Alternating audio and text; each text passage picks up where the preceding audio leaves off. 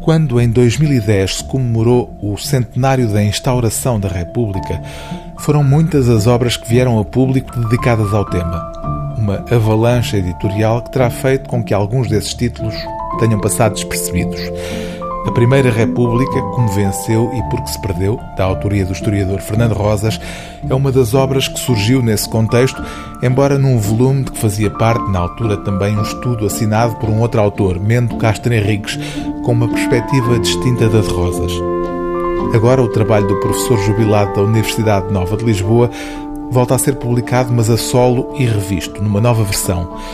No essencial, no entanto, a perspectiva histórica de Fernando Rosas evidentemente não se alterou.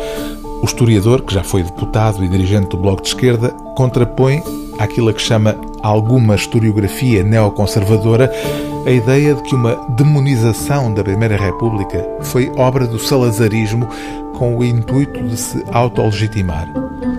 Na primeira parte da obra, Fernando Rosas enquadra a crise da monarquia portuguesa que conduziu ao republicanismo no âmbito de uma crise mais geral nas oligarquias europeias, na transição do século XIX para o século XX. A segunda parte traça o quadro da base social de apoio do republicanismo. Por fim, na terceira parte, o historiador faz o levantamento do que considera ter sido a obra modernizadora da Primeira República e também dos aspectos que conduziram à sua derrota.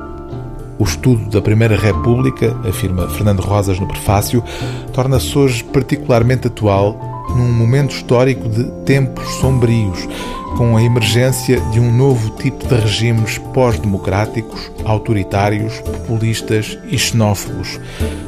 Os paralelismos com a primeira grande crise dos sistemas liberais nos anos 20 do século passado e com o seu desfecho trágico na época dos fascismos e da guerra, afirma Fernando Rosas, são, pois, incontornáveis, apesar das importantes diferenças de contexto histórico.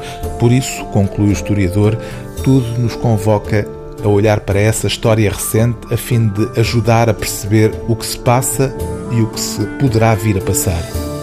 O livro do dia TSF é A Primeira República, como venceu e porque se perdeu, de Fernando Rosas, edição Bertrand.